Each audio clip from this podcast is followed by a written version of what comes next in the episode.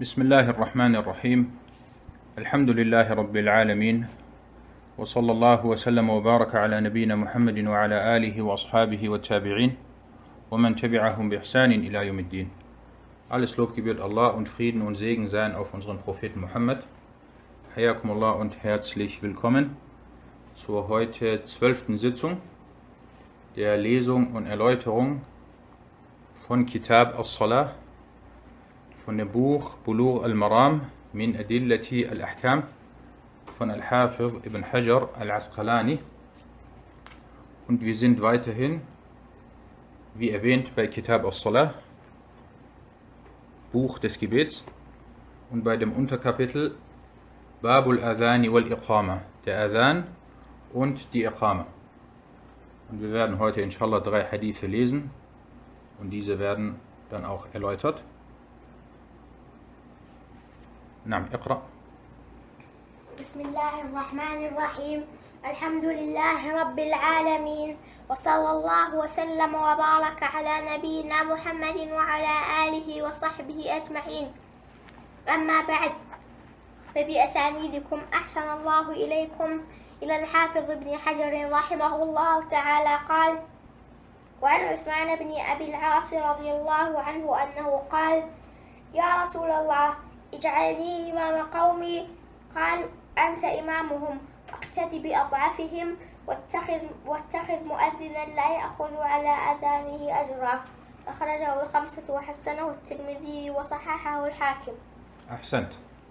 Das ist der Hadith Nummer 157.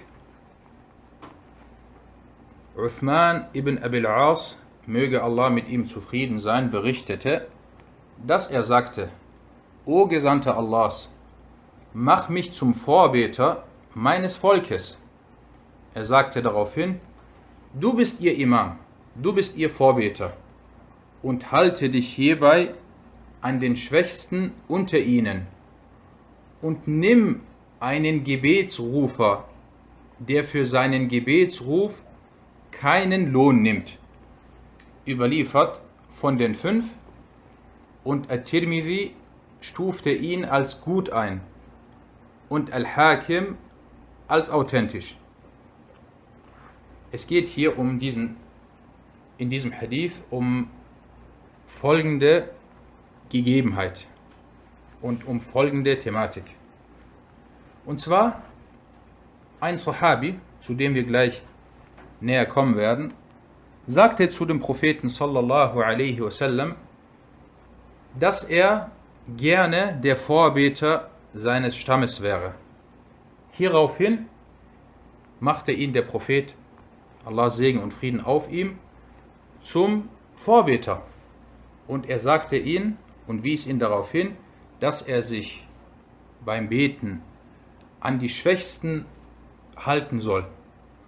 Und er empfahl ihn, dass er einen Gebetsrufer nehmen soll, der für, der für den Adhan kein Geld nimmt, keinen Lohn nimmt. Fangen wir an mit den Hadith-wissenschaftlichen Nutzen aus dieser Überlieferung. Und wir machen das wie schon seit geraumer Zeit immer so, dass der Hadith erstmal auf Arabisch gelesen wird, dann wird er auf Deutsch übersetzt, vorgetragen. Und dann rede ich ganz kurz grob, worum es in diesem Hadith geht und dann teilen wir den Hadith und das Kapitel oder das Unterkapitel immer in zwei Bereiche auf. In einen Hadith-wissenschaftlichen und einen Fiqh-wissenschaftlichen Bereich. Wir beginnen jetzt mit dem ersten Bereich. Und zwar der Überlieferer. Sein Name ist Uthman ibn Abil As. Seine Kunja ist Abu Abdullah al-Thaqafi. Und Thaqafi geht auf einen Stamm zurück, welches Thaqif genannt wird. Und sie lebten vor allem in der Stadt At-Ta'if. Ta'if ist eine Stadt. Sie liegt etwa 70 bis 80 Kilometer östlich von Mekka und sie liegt auf einem Berg, beziehungsweise sie ist sehr hoch gelegen. Und Im neunten Jahr nach der Hijra, also ziemlich spät, kam dann Al-Thaqif oder Thaqif, dieser Stamm, zum Propheten nach Al-Medina. Sie waren noch keine Muslime. Sie kamen dann und der Prophet والسلام, er empfang sie und er erlaubte ihnen, dass sie sich neben der Moschee niederlassen. und früher war es meistens so, dass die Leute dann ihre Sachen dabei hatten, zum Beispiel Zelte etc. Oder der Prophet sallallahu alaihi wasallam ordnete an, dass für sie ein Zelt geschlagen wird. Und dann rezitierte er den Koran und als sie den Koran hörten, sie waren Araber, nahmen sie, Alhamdulillah, den Islam an. Und sie blieben dann einige Zeit in Al-Medina beim Propheten sallallahu alaihi wasallam. Wir reden jetzt von dieser Delegation oder von diesem Stamm. Unter ihnen war ein Jugendlicher, ein junger Mann. Zu dem Zeitpunkt war er 17 Jahre alt. Und das ist der Überlieferer von diesem Hadith. Und zwar dieser Uthman ibn Abil As. Und dieser Uthman ibn Abil As, während er dann beim Propheten sallallahu alaihi wasallam in Al-Medina war, begleitete er ihn. Und er trug bei dem Propheten oder er lernte von dem Propheten alaihi salatu wasallam den Koran und rezitierte diesen dann auch. Er lernte auswendig und trug das dann vor. Und er lernte viele Sachen, Sunnah und das Gebet. Und der Prophet والسلام, sah das und er sah, wie begabt dieser Uthman ibn Abil As war. Und dann, als sie zurückkehren wollten zu ihrer Stadt, sagte dieser Uthman ibn Abil As, möge Allah mit ihm zufrieden sein, O Gesandter Allahs, mach mich zum Vorbeter meines Volkes. Und der Prophet sah das, dass er dafür geeignet ist, dass er am meisten Koran gelernt hat und Wissen hat. Und dann sagte er zu ihm, du bist der Imam deines Volkes. Und er machte ihn dann zum Emir oder zum Führer bzw. zum Vorbeter seines Volkes. Und dieser Uthman ibn Abil As war dann, obwohl er noch jung war, er war dann der Vorbeter und der Führer von Thaqif in Al-Ta'if. Und als der Prophet sallallahu alaihi wasallam verstarb, wussten Abu Bakr und Umar darüber Bescheid, dass es in Al-Ta'if, in der Stadt Al-Ta'if, diesen begabten jungen Mann gibt. Und sie setzten ihn dann immer wieder als Führer, als Emir ein. So war er dann einige Zeit der Emir von Oman. Oman ist ein Land südlich, im südlichen Teil der arabischen Halbinsel, liegt heute zwischen dem Jemen und zwischen den Emiraten und zwischen Saudi-Arabien.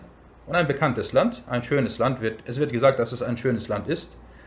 Und dieser Uthman ibn Abil As war dann einige Zeit der Statthalter von Oman und einige Zeit der Statthalter von Al-Bahrain. Mit Al-Bahrain ist gemeint der östliche Teil der arabischen Halbinsel, wo heute, also man könnte sagen, das heutige Ost-Saudi-Arabien. Und das beherbergt, diese Gegend beherbergt die heutige Stadt Ad-Dammam und die heutige Stadt Al-Hufuf und natürlich auch die Insel Al-Bahrain. Und dieser Uthman ibn Abil As ließ sich dann später in Al-Basra nieder und, er verstarb dann im Jahr 51 nach der Hijra in Al-Basra.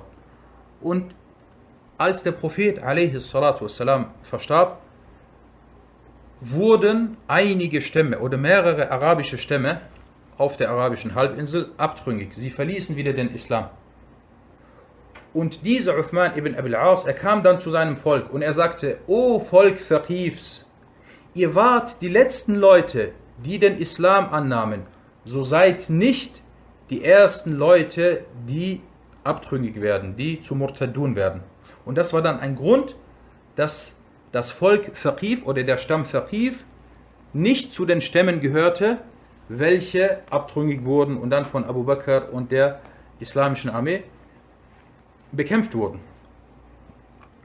Na, dieser Hadith ist authentisch. wir haben jetzt über den Überlieferer ges gesprochen, dieser Hadith ist authentisch. Er wurde von Ahmad, Abu Dawud, An-Nasai, At-Tirmidhi, Ibn Majah und Al-Hakim überliefert. Er wurde über die Überlieferungskette von Abu al-Ala, dieser über Mutarrif ibn Abdullah und dieser über Uthman ibn Abil As überliefert. Und diese Überlieferungskette ist gut und stark. Und das ist die Überlieferungskette von Abu Dawud und von An-Nasai. At-Tirmidhi hat ihn über eine andere Überlieferungskette überliefert. Und zwar über Al-Ash'ath, dieser über Al-Hassan al-Basri und dieser über Uthman ibn Abil As. Also dieser Hadith hat diese zwei Überlieferungsketten.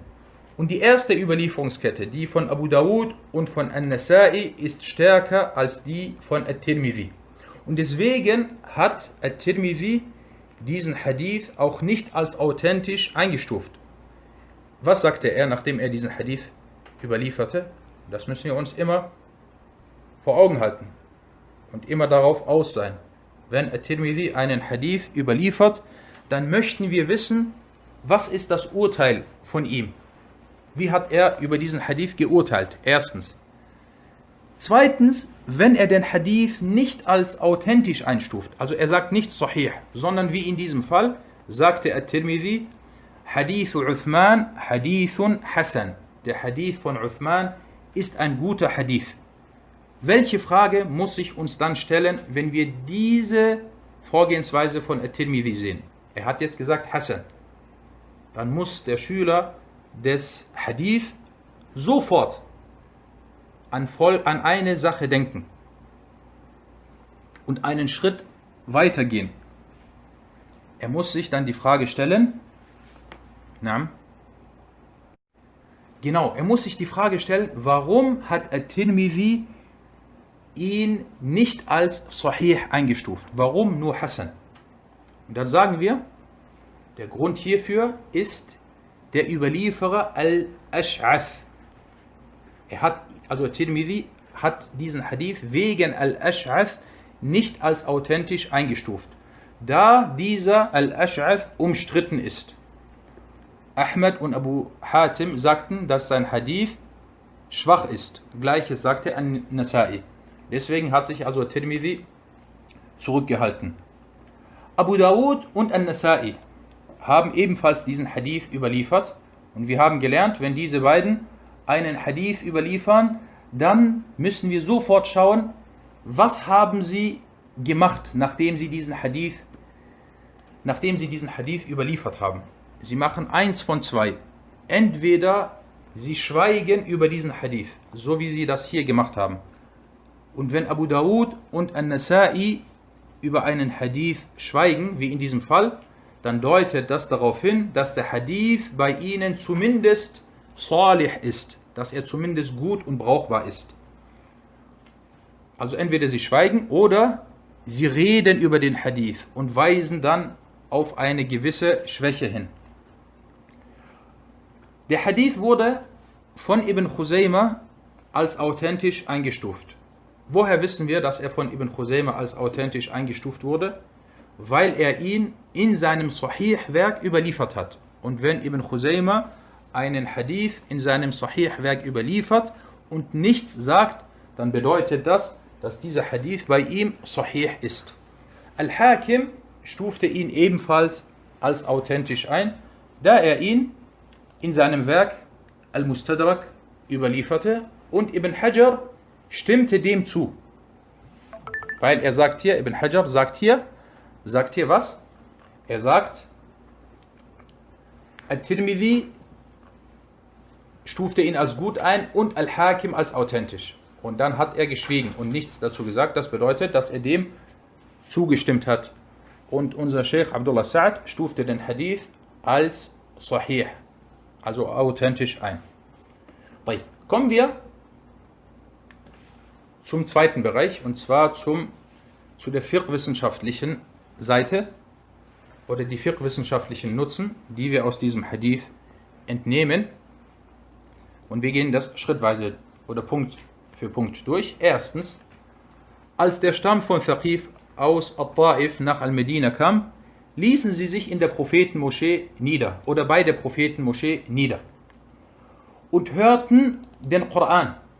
Und unter ihnen war der junge Uthman ibn Abil As, der den Gesandten Allahs, Allah Segen und Frieden auf ihm, begleitete und während dieser Zeit den Koran bei ihm vortrug und viel davon auswendig lernte.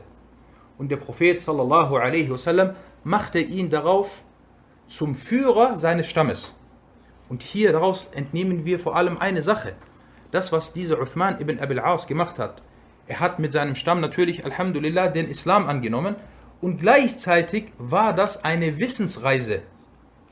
Und die Wissensreise kann vielleicht länger sein, ein Jahr, sechs Monate. Sie kann aber auch kürzer sein. Und darauf werden wir später auch nochmal zurückkommen.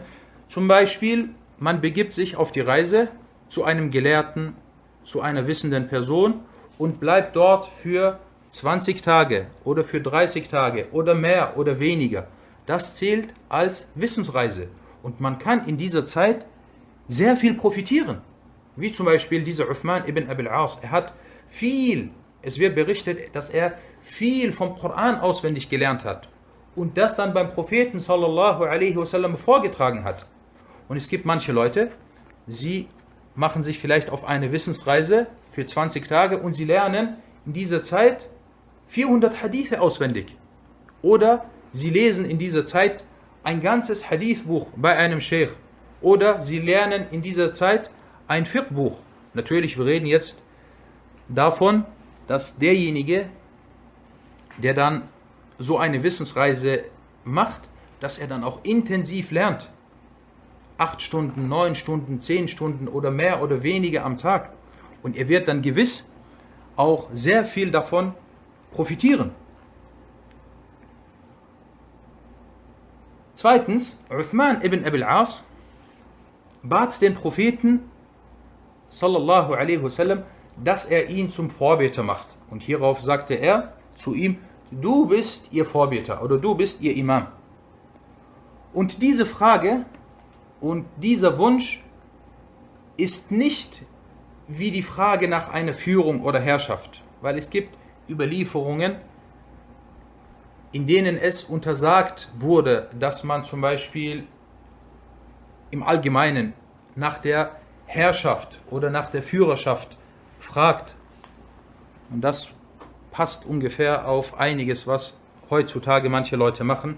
Sie gründen eine Partei in einem nicht-muslimischen Land und wollen dann auf eine nicht-islamische Art und Weise und auf eine verbotene Art und Weise wollen sie dann an die Macht kommen und behaupten dann, ja, wir haben eine gute Absicht.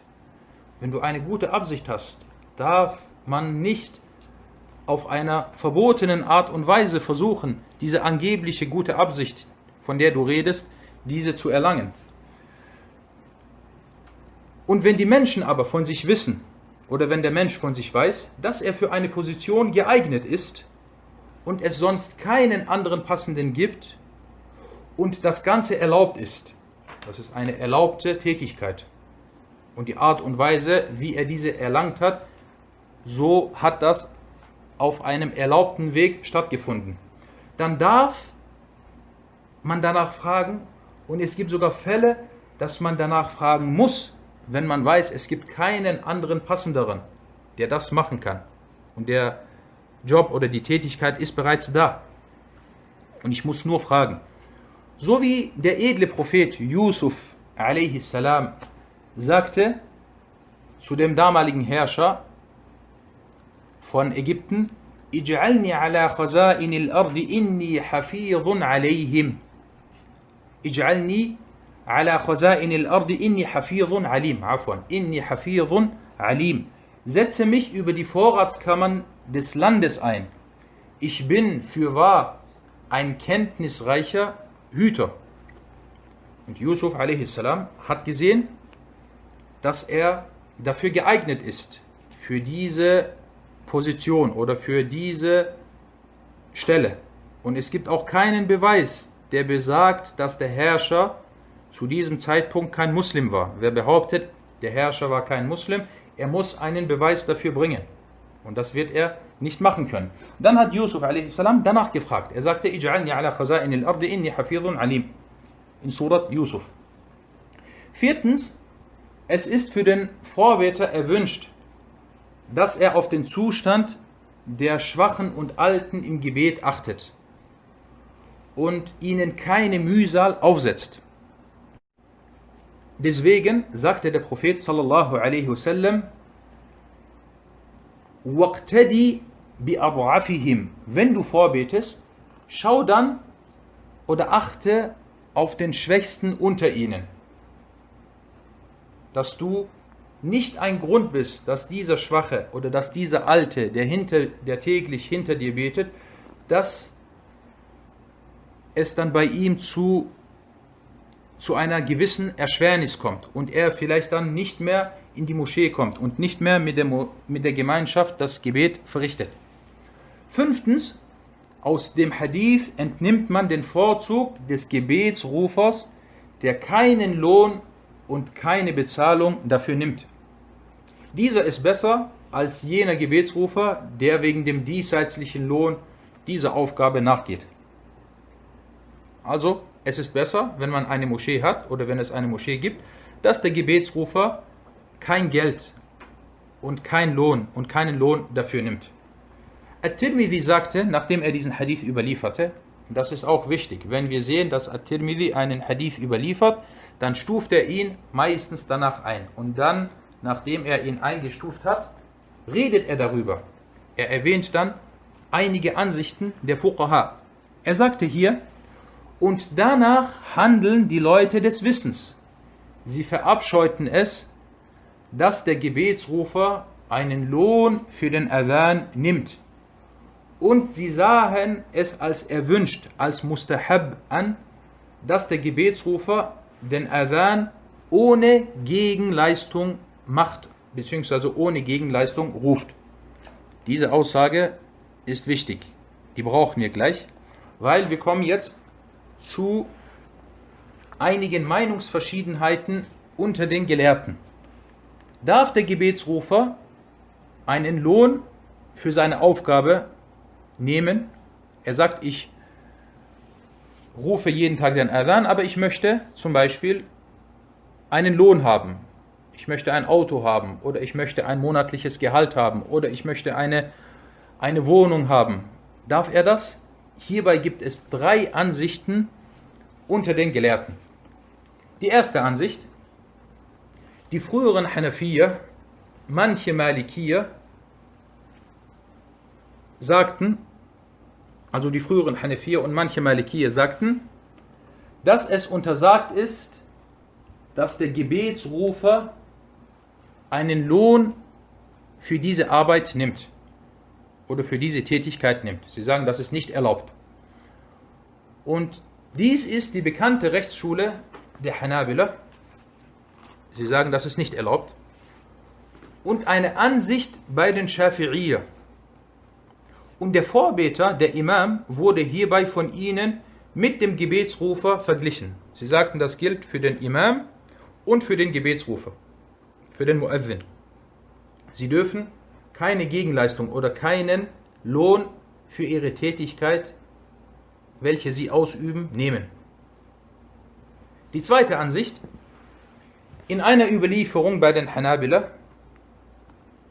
und ist dies erlaubt. Und dies ist die bekannte Ansicht der Schafi'iyya und Malikiyya.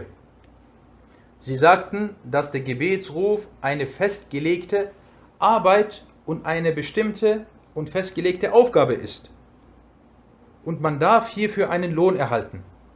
Und dies ist mit jeder anderen bezahlten Tätigkeit, in der oder bei der es einen Nutzen für die Muslime gibt, zu vergleichen. Zum Beispiel, jemand geht einer Arbeit nach, in der ein Nutzen für die Muslime vorhanden ist. Sie sagten, das ist genau das Gleiche, weil hier bei dieser Sache, beim Muezzin, ist ein großer Nutzen für die Muslime.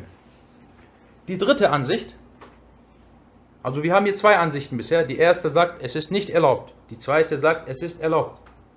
Die dritte Ansicht, es ist dann erlaubt, hierfür einen Lohn zu nehmen, wenn der Gebetsrufer bedürftig und darauf angewiesen ist. Er hat sonst keine andere Arbeit. Er braucht das. Somit kann er sich damit auf seine Gottesdienste begeben. Er hat dann diese Arbeit und Alhamdulillah, er kann leben. Und dies ist die Ansicht der späteren Hanafiya und die dritte Ansicht der Hanabila. Ihr seht, die Hanabila haben drei verschiedene Ansichten hierbei. Imam ibn Taymiyyah vertrat ebenfalls diese Ansicht. Und würde es keinen Lohn geben, würde es wahrscheinlich auch eine große Lücke hierbei geben. Weil gerade in der heutigen Zeit den Adhan fünfmal am Tag zu rufen, immer pünktlich da zu sein, das kann dazu führen, dass der Muezzin keiner anderen Arbeit nachgeht oder keiner anderen Arbeit nachgehen kann. Aber wenn er dann einen Lohn dafür bekommt, dann ist er hierbei zumindest abgesichert. Und was den Hadith angeht, dieser Hadith, der mit uns ist, als der Prophet sallallahu alaihi wasallam sagte, وَاتَّخِذْ مُؤَذِّنًا لَا يَأْخُذُ عَلَى أَذَانِهِ أَجْرًا Und nimm einen Gebetsrufer, der für den Adhan keinen Lohn nimmt. Was ist damit gemeint?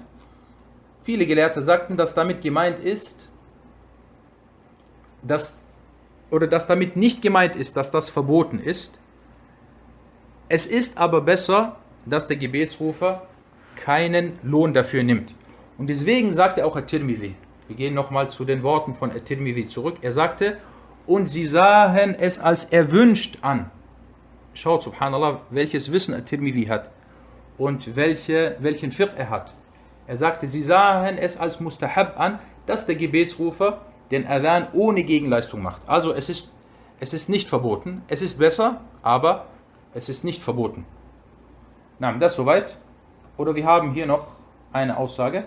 Und zwar Ibn Qudama al-Maqdisi, rahimahullah, sagte, und wir kennen keine Meinungsverschiedenheit hierbei, dass es erlaubt ist, eine Versorgung für den Gebetsruf zu nehmen. Er sagte, es ist erlaubt. Das ist die Ansicht von Ibn Qudama al-Maqdisi. Das soweit zu diesem Hadith. Kommen wir zum nächsten Hadith. نعم اقرأ. قال المصنف رحمه الله تعالى وعن مالك بن الحويرث رضي الله عنه قال قال لنا النبي صلى الله عليه وسلم وإذا حضرت الصلاة فليؤذن لكم أحدكم الحديث أخرجه السبعة Ahsant. Das ist der 158. Hadith in diesem Buch.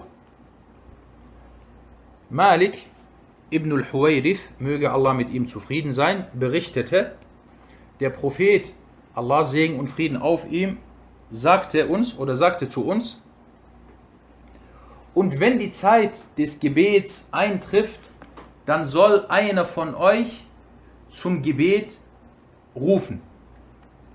Überliefert von den sieben. Was ist mit den sieben gemeint? Die sieben sind Ashab Kutub as-Sitta inklusive Ahmed. Also Al-Bukhari, Muslim, Abu Dawud, Al-Nasai, Al-Tirmidhi, Ibn Majah und zusätzlich Ahmed. Das sind die sieben. Kommen wir zu den Hadith-wissenschaftlichen Nutzen aus dieser Überlieferung. Wir haben hier einen neuen Überlieferer, den wir bisher noch nicht hatten. Und zwar sein Name ist Abu Suleiman Malik ibn al-Huwayrith al-Laythi Ein edler Sahabi. Er kam, dieser Malik ibn al-Huwayrith, er kam mit einigen seiner Gefährten zum Propheten. Allah Segen und Frieden auf ihm. Und sie blieben dann circa 20 Tage bei ihm. Sie wollten, sie kamen und sie wollten an einer Schlacht teilnehmen. Und sie blieben dann 20 Tage oder ungefähr 20 Tage in Al-Medina. Und der Prophet والسلام, lehrte sie in dieser Zeit. Und er brachte ihnen dann den Islam bei. Und er lehrt, lehrte sie Wissen und dann schickte er sie zu ihrem Stamm zurück. Und dieser Malik ibn al-Huwaydith ließ sich später in Al-Basra nieder, genauso wie Uthman ibn Abil As und er verstarb im Jahr 64 nach der Hijra. Und hier sehen wir folgende Sache. Und zwar, dass er sich auf die Reise begab zum Propheten sallallahu alaihi wasallam, um zu lernen. Wie lange blieb er dort in Al-Medina? Er blieb 20 Tage dort. Und das ist ein Beweis, dass zum Beispiel auch so eine Zeitspanne als Wissensreise gilt. Und in 20 Tagen kann man sehr viel lernen. Stell dir vor, du gehst zu einer wissenden Person und du bleibst bei ihm 20 Tage und du lernst jeden Tag 5, 6, 7 oder 8 Stunden bei ihm.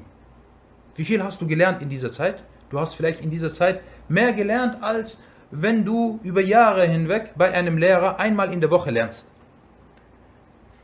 Von daher sind das Beispiele, die uns ermuntern sollen und die uns motivieren sollen, dass man diese Sache versucht zu machen, nach Wissen zu streben. Musa a.s., mit dem Allah subhanahu wa ta'ala gesprochen hat und der zu den Ulul Azm, zu den großen fünf Propheten gehört, als er gehört hat, dass es jemanden gibt, der in einem Bereich über Wissen verfügt, worüber Musa nicht verfügt hat, was hat er gemacht? Weil wir haben hier Musa, Musa war wissender als Al-Khadir. Und diese Geschichte wird in Surat, Suratul Kahf erwähnt. Er hat sich auf die Reise gemacht. Er hat seinen Jüngling mitgenommen und er ist auf die Reise gegangen, um zu Al-Khadir zu gehen. Obwohl dieser Al-Khadir von der Stellung her unter Musa ist. Musa ist ein großer Prophet. Bei Al-Khadir gibt es Meinungsverschiedenheiten, ob er ein Prophet ist. Und es ist eine starke Ansicht, dass er ein Prophet war, aber er ist nicht auf der Stufe wie Musa a.s. Musa a.s. ist im Großen und Ganzen wissender als er. Er hat nicht gesagt, ich habe Alhamdulillah Wissen, ich brauche nicht. Er hat gehört, er weiß über Sachen Bescheid, die ich nicht kenne. Er hat sich auf die Reise gemacht und ist dann zu ihm gekommen und hat ihn dann gefragt, هل أتبعك على أن تعلمني مما علمت Rushda, darf ich dich begleiten, dass du mir von dem, was du gelernt hast, etwas beibringst? Und Talab al-Ilm oder Al-Rihlatu fi Talab al-Ilm, die Wissensreise, das ist eine Sache, die wird immer bestehen bleiben. Diese wird immer bestehen bleiben, auch in der heutigen Zeit. Man darf nicht denken, Alhamdulillah, wir haben Internet und YouTube und so weiter. Nein, trotzdem bleibt diese Sache bestehen. Dieser Hadith ist authentisch. Er wurde über die Überlieferungskette von Ayyub as-Sakhtayani, dieser über Abu Qilaba und dieser über Malik ibn al-Huwayrith überliefert. Und At-Tirmidhi sagte, هذا حديث حسن صحيح. Das ist ein guter und authentischer Hadith. Kommen wir zum fiqh-wissenschaftlichen Bereich. Erstens, der Hadith deutet darauf hin, dass der Gebetsruf Al-Adhan vorgeschrieben ist. Und der Adhan ist eine gemeinschaftliche Pflicht, Fardu Kifaya. Das bedeutet, er muss gerufen werden.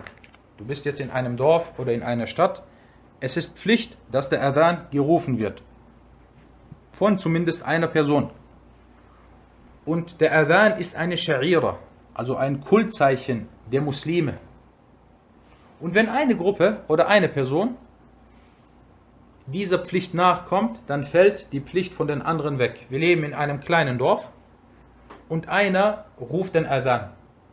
Damit ist die Pflicht von den anderen weggefallen. Zweitens, es ist eine Voraussetzung, dass der Muezzin, der Gebetsrufer, ein Muslim ist.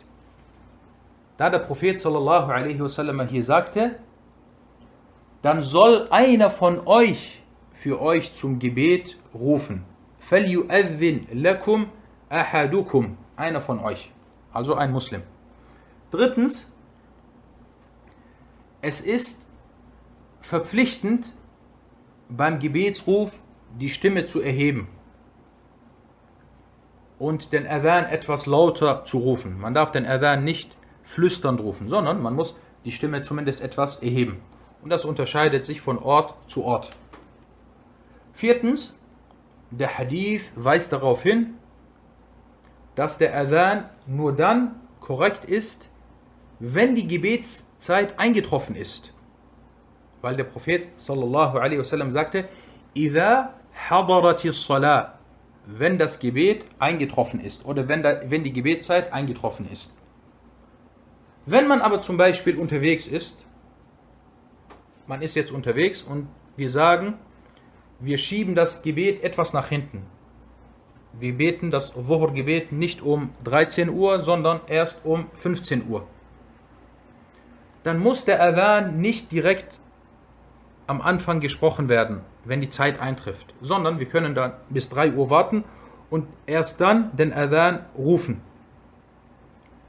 Und dies erwähnte unter anderem Ibn Rajab, Al-Hafiz Ibn Rajab, in seinem großartigen Werk Fath al-Bari. Fünftens, der Hadith ist ein Beweis, dass der Reisende auch den Adhan rufen soll. Und darauf wies Imam al-Bukhari mit unter, anderem, mit unter anderem folgender Kapitelüberschrift hin. Er sagte Babun, Kapitel, wer sagt, dass bei der Reise ein Gebetsrufer den Adhan rufen soll. Und wenn man den Fiqh von Imam al-Bukhari wissen oder über den Fiqh von Imam al-Bukhari erfahren möchte, dann findet man das in den Tabuibat vor, in den Kapitelüberschriften. Er kommt immer mit einer Kapitelüberschrift, wie jetzt hier in diesem Fall, und dann erwähnt er den Hadith. Und der Fiqh von ihm ist in dieser Kapitelüberschrift. Wie hier zum Beispiel, Babun, wer sagt, dass bei der Reise ein Gebetsrufer den Adhan rufen soll. Damit möchte er hinweisen, dass der Adhan auch während der Reise gerufen werden muss. At-Tirmidhi sagte, nachdem er diesen Hadith überlieferte, jetzt haben wir wieder At-Tirmidhi und wir wissen, dass er oft über den Fiqh spricht. Er sagte, und danach handeln die meisten Leute des Wissens. Was fällt uns hier auf? Die meisten Leute des Wissens. At-Tirmidhi sagt entweder, danach handeln die Leute des Wissens. Dann möchte er darauf hinweisen, es gibt hierbei keinen Khilaf. Oder wie hier in diesem Fall, die meisten Leute des Wissens. Dann möchte er darauf hinweisen, es gibt hier einen gewissen Khilaf. Er sagte dann, sie sind der Ansicht, also die meisten Leute des Wissens, dass der Adhan während der Reise gerufen wird. Und manche sagten, es reicht die Iqama. Der Adhan obliegt nur dem, der die Menschen versammeln will. Also es gibt hier zwei Ansichten laut At-Tirmidhi. Die eine Ansicht besagt, während der Reise muss man sowohl den Adhan als auch die Iqama rufen. Und die zweite Ansicht besagt, man braucht nicht den Adhan rufen, es reicht die Iqama. Und dann sagte er Tirmidhi, und die erste Ansicht ist richtiger. Und dies wird von Ahmad und Ishaq vertreten. Na, schaut, was er hier gemacht hat. Er hat hier die Ansichten erwähnt, welche es hierbei gibt. Und dann hat er Tarjih gemacht, hat er dann gesagt, welche Ansicht er als richtige findet. Und das deutet darauf hin, dass er ein großer Gelehrter war. Und dann erwähnt er, welche er immer diese Ansicht vertreten haben, wie in diesem Fall Ahmed ibn Hanbal und Ishaq ibn Rahoya. Imam ibn al-Munzir sagte, der Adhan und die Iqama sind für, jede, sind für jede Gemeinschaft verpflichtend sowohl bei Sesshaftigkeit als auch auf der Reise. Denn der Prophet, Allah Segen und Frieden auf ihm, ordnete den Adhan an. Das hat er in seinem großartigen Buch Al-Awsat überliefert oder erwähnt. Und in diesem Buch erwähnt er sehr oft die Khilafat unter den Gelehrten und was richtiger und was weniger richtig ist. Na, das soweit zu diesem Hadith. Kommen wir zum nächsten und heute letzten Hadith. نعم اقرأ. وعن جابر رضي الله عنه أن رسول الله صلى الله عليه وسلم قال لبلال إذا أذنت فتوسل وإذا أقمت فاحذر واجعل بين أذانك وإقامتك قدر ما يفرغ يفرغ الآكل من أكله Al-Akilu. الآكل من أهله من أكله الحديث رواه الترمذي وضعفه Jabir, möge Allah mit ihm und seinem Vater zufrieden sein, berichtete, dass der Gesandte Allahs, Allah Segen und Frieden auf ihm, zu Bilal sagte, wenn du den ersten Gebetsruf sprichst, dann lass dir Zeit. Also mach etwas langsamer und mach das nicht zu schnell. Und wenn du den zweiten Gebetsruf Al-Iqama sprichst, dann beeile dich, dann mach das etwas schneller. Und setze zwischen dem Adhan und der Iqama ein Zeitmaß, welches so lang ist, wie wenn jemand mit seinem Mahl fertig ist. Den Hadith hat At-Tirmidhi überliefert und er stufte ihn als schwach ein. Es geht hier um Folgendes. Und zwar, wenn man den Adhan ruft, dann soll man diesen etwas langsamer rufen.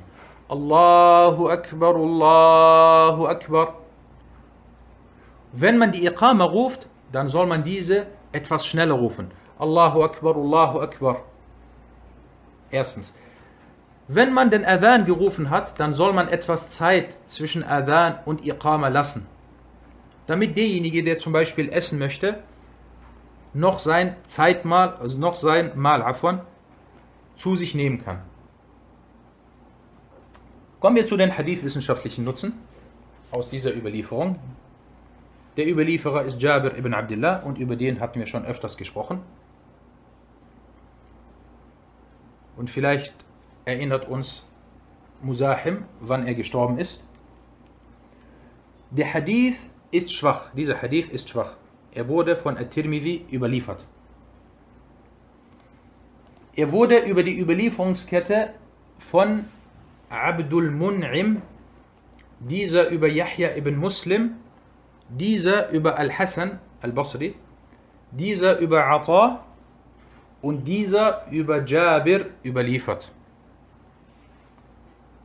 Und es gibt hier in diesem Hadith mehrere Ilal, mehrere Fehler und Schwachpunkte. Erstens, dieser Abdul Mun'im al-Aswari, er ist sehr schwach. Al-Bukhari sagte über ihn, sein Hadith ist Munkar, sein Hadith ist verwerflich. Gleiches sagte auch Abu Hatim.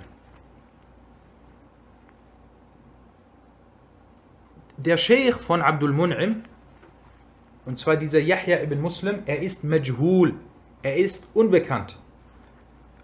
Deswegen sagte Abu Zur'a al-Razi, La a'lamu man huwa. Ich weiß nicht, wer er ist.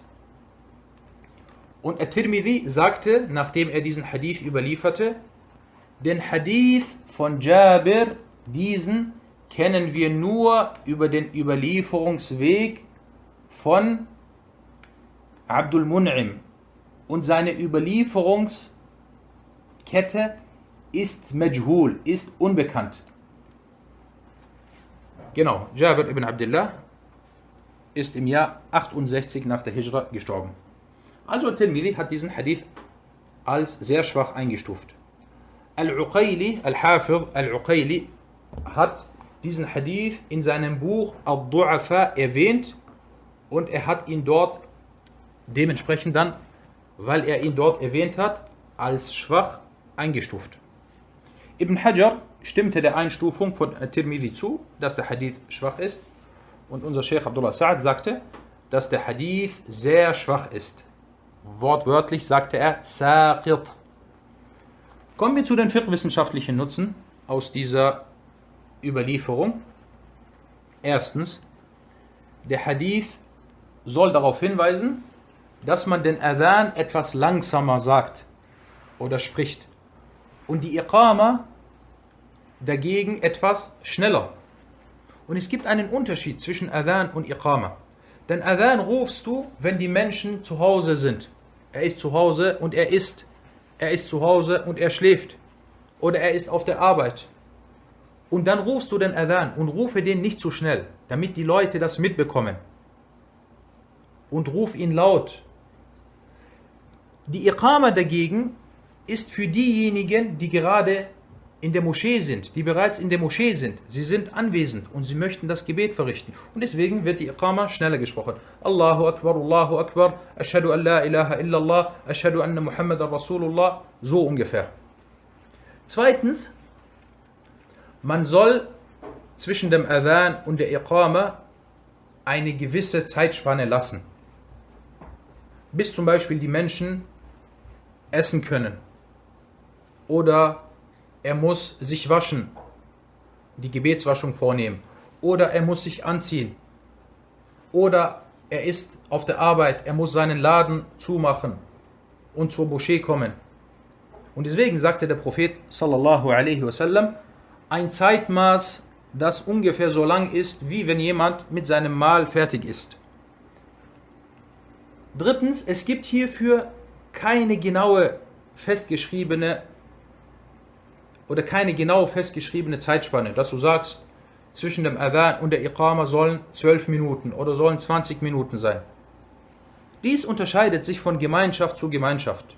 Wir leben zum Beispiel in einem kleinen Dorf und eine sehr kleine Gemeinschaft. Wir kennen uns alle und wir einigen uns. Wir sagen, okay, das Isha-Gebet, beim Isha-Gebet lassen wir zwischen Adhan und Iqama zum Beispiel 30 Minuten.